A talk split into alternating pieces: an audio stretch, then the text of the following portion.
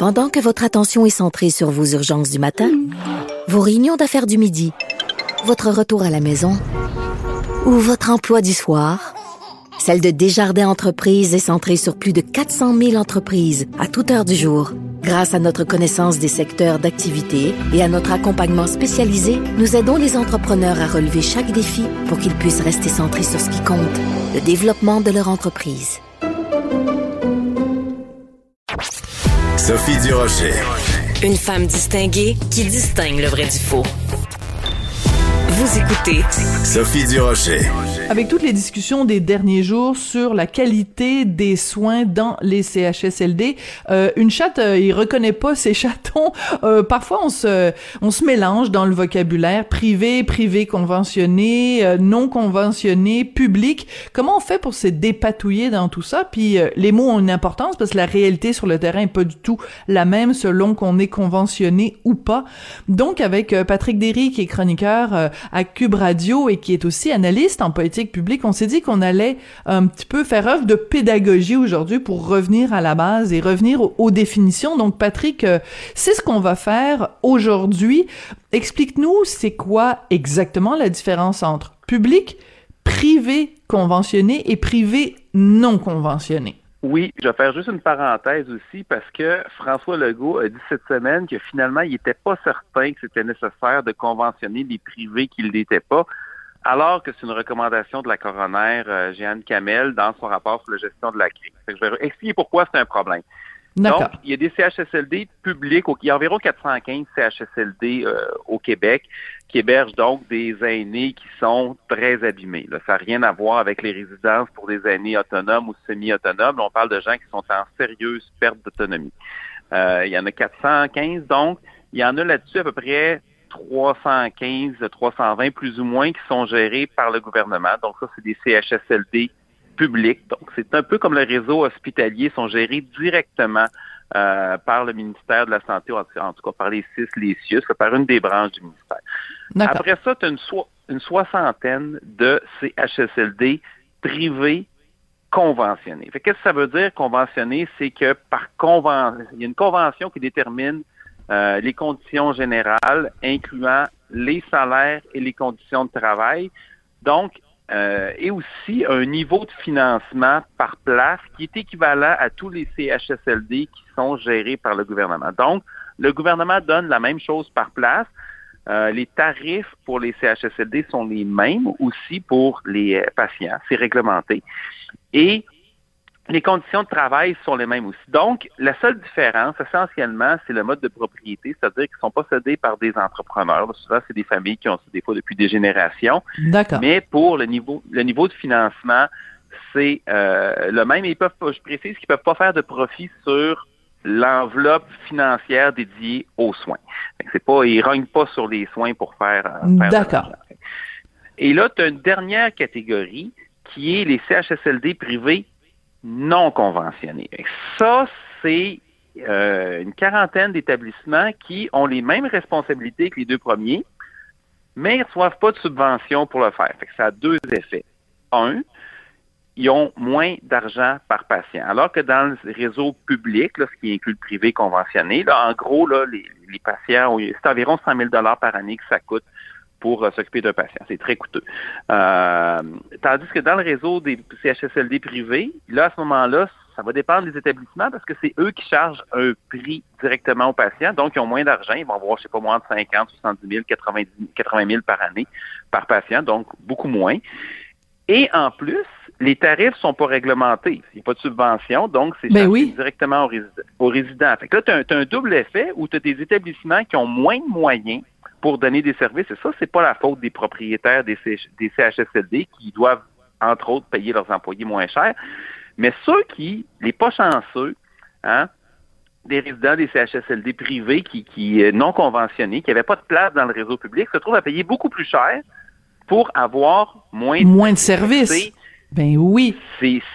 C'est complètement, en fait, un niveau de service qui est généralement moins bon. Parce que ça, c'est l'autre chose aussi. Il y a des inspections qui sont faites par le ministère de la Santé pour déterminer la qualité des milieux de vie. En gros, ça veut dire la qualité des services et un peu par extension des soins qui sont reçus.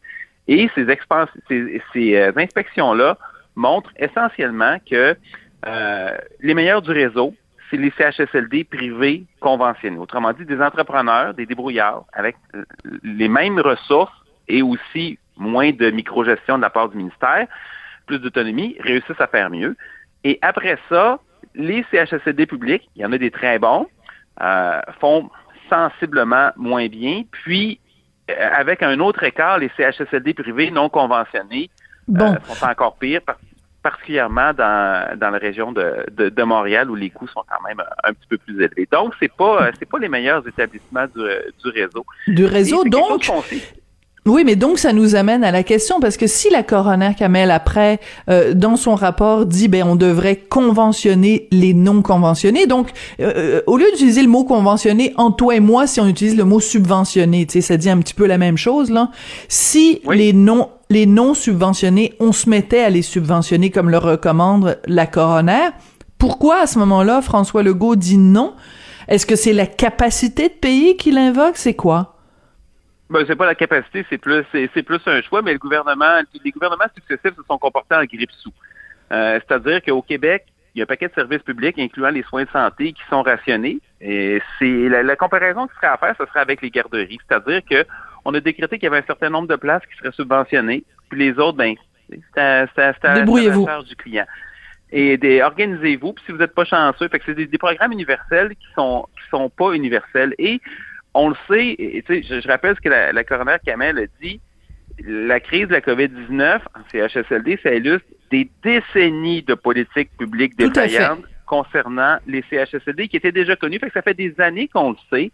Ça fait des années qu'on le sait, en plus que les privés conventionnés sont plus performants. Et là, le premier ministre dit, bah, vous savez, des établissements privés, il y en a, il y en a des bons aussi. Fait qu'on va voir ça au cas par cas. Là, c'est ce qu'il dit, la première partie, c'est tout à fait vrai. C'est-à-dire qu'il y a des établissements privés non conventionnés qui font des miracles avec le peu de ressources qu'ils ont et qui hmm. réussissent à se passer très, très bien dans les évaluations du ministère. Il y a quand même plus de ces établissements-là qui sont problématiques aussi. Et moi, je, je connais aucun établissement de CHSLD privé qui serait pas content d'avoir demain matin un financement adéquat pour être capable de payer ses employés correctement et de limiter le roulement de personnel parce que ça, dans un environnement où ben, on le sait. milieu de vie, là, c'est, c'est, c'est très, très problématique d'avoir des roulements de personnel élevés, même un manque de personnel. Et là, c'est encore plus un problème quand, si les salaires sont plus élevés dans le public, dans le privé conventionné, où est-ce que tu penses qu'ils vont aller, les employés des CHSLD privés, tu sais, qui, qui, ben veut aller travailler là? Fait que c'est, euh, écoute, moi, moi, ça, je trouve ça, tu sais, honnêtement, là, c'est un maudit réflexe de cheap. C'est. Euh, oh boy, tu vas pas avec le dos de la cuillère, mon Patrick? non, non, mais c'est parce qu'écoute, t'as 400 CHSLD, t'en as 40 qui sont non conventionnés. Fait que, on parle pas de, de, plusieurs milliards. Puis je rappelle qu'on est en train, tu sais, qu'on veut creuser un tunnel qui sert à rien à Québec, là, qui va coûter une fortune, alors que la population de la rive sud la population active est en train de, décliner parce que qu'est-ce que tu veux, on vieillit puis c'est comme ça. Puis alors que on migre vers le télétravail, fait qu'on va nous foutre deux tunnels qui sont excessivement coûteux puis qui sont baqués par hmm. absolument rien. Là, on a eu une immense crise. C'est pas juste une crise sanitaire, c'est une crise sociale qu'on a eue. Tout la population vieillit euh, et là on va essayer on va gratter un peu sur sur le sort de nos aînés les plus vulnérables qu'on a déjà assez magané de même. c'est pas juste ça, Sophie, parce qu'il y a encore 4000 personnes qui attendent présentement pour une place en CHSLD. Fait ça, c'est des gens qui sont, qui sont en résidence, qui sont chez eux ou qui, même qui sont rendus à l'hôpital parce qu'on peut plus s'occuper d'eux autres. On peut-tu, maudit, compléter le réseau et aussi migrer vers les soins à domicile, parce que ça, c'est l'autre chose aussi, ça coûterait beaucoup moins cher. Ben, c'est sûr. Juste quelques heures à la maison, ça va faire une grosse différence, puis éviter l'hébergement, mais Colin, moi je trouve c'est complètement inexplicable. Puis, c'est encore une espèce de réflexe de micro-gestion du gouvernement. M. Legault est beaucoup là-dedans. Heureusement, M. Dubé l'est moins. On va voir c'est qui, qui, va avoir euh, qui, va avoir gain de cause. Mais c'est de dire, ah, on va regarder, au cas par cas. Puis là, on compte sur des gens qui, on sous-traite on the cheap des services gouvernementaux à des entrepreneurs en disant ben organisez-vous pour que ça marche, puis après ça, ben quand, quand ça marche pas, on les blâme eux. Oui, ben non, c'est ça. Mais, mais, mais je trouve ça très important. Je trouve ça très important ce que tu as soulevé tout à l'heure de rappeler que c'est un milieu de vie. Bon. Quand on va à l'hôpital, en général, c'est pour un court séjour. Bon, on rappellera quand même qu'un CHSLD, c'est un centre hospitalier de soins de longue durée. Il y a des gens qui vivent des années dans un CHSLD. C'est leur milieu de vie. Donc c'est comme c'est donc c'est d'où l'importance que je, je, reviens sur la notion du roulement de personnel. Si tu vas à l'hôpital et que euh, la préposée aux bénéficiaires du lundi c'est pas la même que celle du mardi puis que le mercredi c'est pas grave, tu te dis bon ben moi je sors samedi, c'est pas bien grave si j'ai eu trois préposés aux bénéficiaires différentes. Mais quand c'est ta maison, quand c'est là que tu habites, quand tu es là des mois puis des années, ben tu tu c'est important là. C'est la personne qui vient faire ta toilette c'est la personne qui te nourrit c'est la personne qui te sourit c'est la personne qui prend des nouvelles de toi. Si le, personnel change tout le temps ben ton milieu de vie il est instable tout le temps. Et il ne faut pas minimiser ça. Je trouve ça très important de, de le mentionner. Euh, non absolument tu as raison parce que il y, a des gens là une perte d'autonomie mais c'est aussi une perte de faculté cognitive. Fait qu'avoir des changements tout le temps c'est inquiétant L'autre chose aussi, ça, les, les, gens n'ont pas toutes les mêmes habitudes non plus. Il y en a qui se lèvent plus tôt, il y en a qui se lèvent plus tard, ils ne mangeront pas nécessairement à la même heure aussi. Quand tu as des, euh, des milieux où le, personnel roule plus ou encore euh, où c'est géré de façon plus rigide pour euh, d'autres raisons, tout le monde à la même heure, ça finit par être, ça peut être déstabilisant. C'est vraiment un problème. Quand tu as des, des milieux où le personnel est très stable, où tu as aussi des gestionnaires qui sont sur place, qui connaissent leur milieu, connaissent les patients, qui connaissent la boîte, comment ça fonctionne. Tu finis par faire des aménagements aussi, puis tu rends ça. Ça ressemble plus à un milieu de vie. Il y a des CHSLD qui sont formidables, extraordinaires, dans, tous les réseaux publics, privés, non conventionnés. Mais la première chose, c'est de donner, c'est de donner les moyens et non pas de dire, OK, parfait, pour 10% du réseau, ben euh, organisez-vous, puis les gestionnaires vont avoir à, offrir les mêmes services que les autres avec une main attachée dans le dos. Et je rappelle que c'est pas parce que les services sont euh, le niveau de service en général, comment je pourrais dire, il est pas optimal. C'est déjà les CHSLD publics et euh, privés conventionnés, ils font ce qu'ils peuvent, mais on a vu des fois deux, trois par chambre. Les, les conséquences que ça a quand un pathogène qui rentre dans le tas. Non, mais de toute façon, à la base, à la base, Patrick, je t'arrête tout de suite. Deux, trois par chambre, de toute façon, que ce soit dans un hôpital, que ce soit dans une clinique, que ce soit dans un CHSLD, que ce soit n'importe où, ça n'a aucun sens. Sais-tu pourquoi? Parce qu'il existe une telle chose que la dignité et l'intimité. Moi, je n'ai jamais compris dans un, dans un hôpital qu'on soit deux par chambre. J'ai jamais compris ça. Je me suis fait opérer au mois de septembre pour euh, l'ablation de la vésicule biliaire euh, au Jewish, à l'hôpital juif. Il m'envoie, il y, avait de la place pour quatre personnes. À cause de la pandémie, on nous dit, vous êtes chanceuse, Madame Durocher, il y aura juste deux personnes dans la chambre. à sa face même d'être plusieurs dans un dans un dans un truc puis c'était un court séjour ça a aucun sens voyons c'est un hôpital les virus la maladie les, la gastro le rhume t'éternue ça n'a aucun sens. Et, et, a fortiori dans un CHSLD. Patrick, il nous reste un peu de temps. Je veux absolument qu'on parle de notre deuxième sujet parce que je, je m'en voudrais à mort si on n'en parlait pas. Euh, tu m'envoies toujours des notes pour les sujets que tu veux aborder et le titre me fait complètement capoter. Combien de fois sera-t-on réinfecté par le virus? Habituellement, j'aime ça nos rencontres, mais quand tu commences comme ça là, j'avoue que j'ai plutôt envie de me boucher les oreilles, mais je t'écoute. C'est pour, un film d'horreur sur Netflix. Euh, non, c'est, plus sérieusement, c'est, euh, au début, on se rappelle le, mirage de l'immunité naturelle. Euh, c'est-à-dire, on se laisse infecter, puis après ça, ça va bien aller. C'est Dr Arruda avec et M. Legault avait considéré ça pendant quelques jours avant de finir par envoyer ça aux oubliettes. Et après ça, il y a eu le, mirage qui était, on, dirait, plutôt, mettons, l'espérance de l'immunité collective par le vaccin. Et là, on voit que c'est en train de reculer. c'est en, en, gros là, c'est je résume un article du New York Times qui fait le bilan de la pandémie avec ce qu'on sait actuellement, c'est-à-dire en gros, si on laisse les choses aller comme présentement, ce qu'on constate, c'est que le, virus évolue constamment et c'est pas terminé.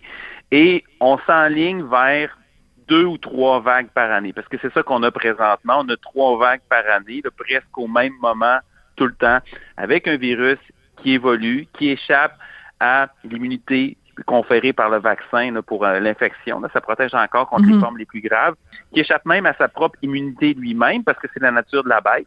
Hein. Un virus, ça évolue de façon aléatoire, puis les, les souches qui vont se développer sont celles qui sont plus propices à se propager. Puis, ce qui est bien maudit avec la COVID, c'est que ça se transmet avant les symptômes ou sans symptômes. Donc, l'évolution se fait, se fait, se fait, d'une façon à ce qu'on on, transmet sans le savoir. Donc, c'est encore plus difficile à contrôler.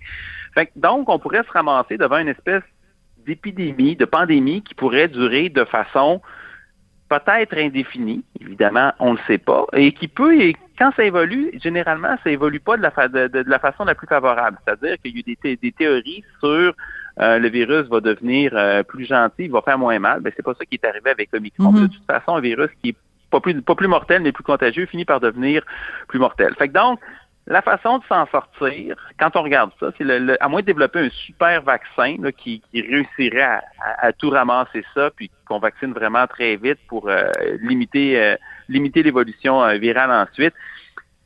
Il va falloir qu'on s'occupe de l'aération, sinon ça va être le jour de la marmotte, ça va être le jour de la marmotte trois fois par année. Puis tu sais, pour les comparaisons avec la grippe, la grippe, c'est une fois par année. C'est ça. C'est ça l'influenza. Complètement différent, mais l'importance de l'aération euh, et euh, et euh, pour toutes sortes de raisons. Tu sais, euh, il y a il y a plein de pays à travers le monde où c'est un non-sens de dire on vit 12 mois par année avec les fenêtres fermées, puis on le fait encore trop souvent au Québec. Bon, je comprends quand tu fais moins 40, ouvrir les fenêtres c'est pas une solution, mais est-ce qu'on peut juste rentrer dans nos habitudes de vie de d'aérer nos maisons beaucoup plus qu'on le fait? Euh, actuellement et bien sûr avoir une meilleure aération dans les lieux de travail et dans les écoles. Patrick, toujours intéressant de, te parler, même si tu arrives euh, parfois tu es parfois le messager des mauvaises nouvelles, mais euh, merci d'avoir fait œuvre de pédagogie. on en souhaite des bonnes. On en souhaite des bonnes. Oui, c'est ça. Il, faut en annoncer des mauvaises pour travailler à ce qu'il y en ait des meilleures. Disons ça comme ça. Voilà. Merci. Patrick Derry, chroniqueur à Cube Radio et analyste en politique publique. C'est toujours intéressant de te parler. Merci, Patrick. Bonne journée, Sophie.